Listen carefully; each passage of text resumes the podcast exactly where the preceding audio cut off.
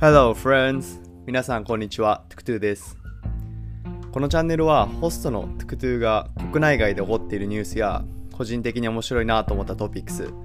日常の出来事などを毎週月曜日に配信しているポッドキャストです。Twitter もやっているので、ぜひ概要欄のリンクからフォローよろしくお願いします。えーそれでは本日お話しするテーマは僕たちはいつから挑戦することをやめるのかについてです。カラオケとかに行って皆さんが歌う曲って何でしょうか？新しいジャンルの曲を最近歌ったことってありますかね？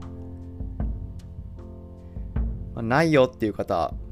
最近の曲がフルオブシットっていう可能性もありますが、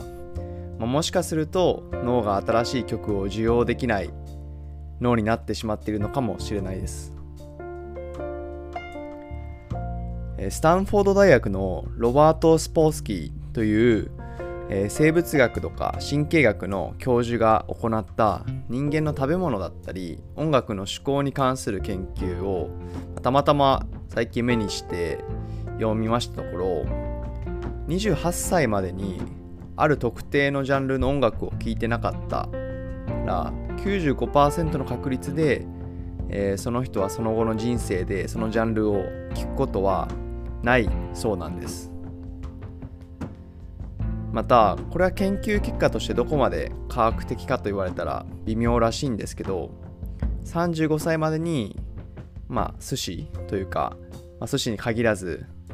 ある特定のジャンルの食べ物を食べてこなかった人は95%以上の確率で、えーその後の人生でその食べ物を自ら試すことっていうのは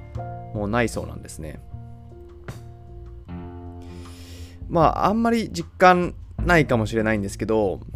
まあ確かにお寿司屋さんに行って食べるものって大体決まっていてもうそれ以外頼んでない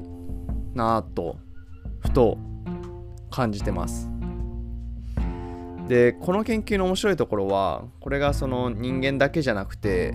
マウスだったり他の霊長類でもほぼ同じ傾向が見られるそうなんですね、まあということはその生物学的にある程度の年齢になると成功体験のあることの繰り返しをもう求めるっていうもう傾向があるということなんでした。で、まあ、最近よくあの見かけるドゥーダの CM で上司役が新しい提案を持ってきた部下に、まあリスクがあるからねみたいなことを言って却下するシーンをあの見ますけど、まあ、ある意味あれって生物学的な反応なのかもしれないなとか思ってしまいました。あとちょっと外れますがあの高橋翔子さんっていう遺伝子検査のベンチャーを立ち上げた方が書いた「生命科学的思考」っていう本があるんですけど、まあ、その本の中だと怖いとか恐れの感情があるのはもう生存確率を上げるための本能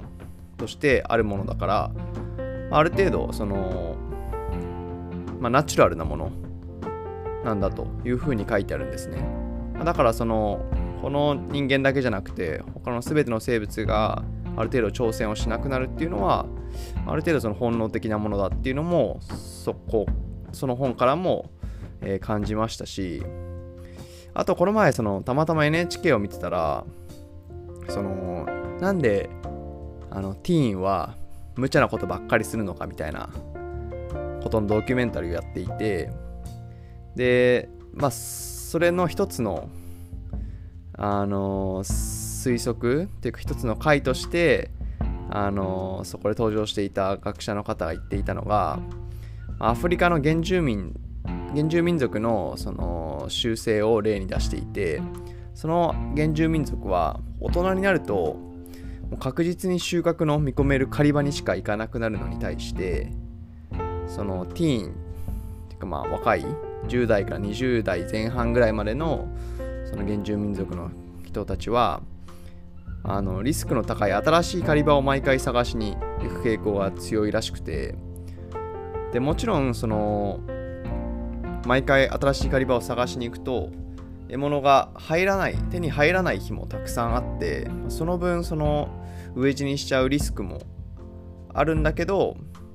まあ、その分全く今まで見つけられなかった狩り場が見つかる可能性もあると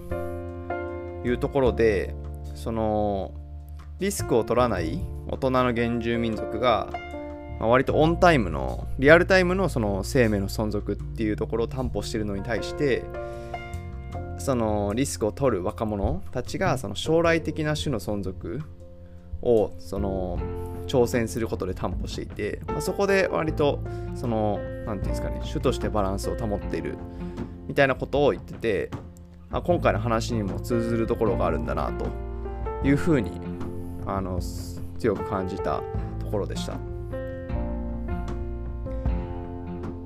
まあとはいえじゃあもう年だからこのままねあの何も挑戦をしなくなったら、まあ、それこそあの食べ物とか音楽とかじゃだけじゃなくて新しいその、まあ、ビジネスでもそうだと思いますしもしかしたらそのお子さんがいらっしゃる家庭とかだとその子供のすごい独創性のあふれるアイデアとかにも蓋をしてしまうことにもなるかもしれないし、まあ、やっぱりその新しいものに対する需要度を高めるみたいのって大事だと思うんですね。でその先ほどの原住民族の話と違って、まあ、僕たちはその今日からあった新しく例えばデスメタルを聴き始めても、まあ、絶対に食べてこなかった何でしょうねそのまあ虫を今日食べたとしても、まあ、生命の危機が今日明日脅かされるってことは、まあ、ない、あのー、幸運な時代に生きていくので生きているので、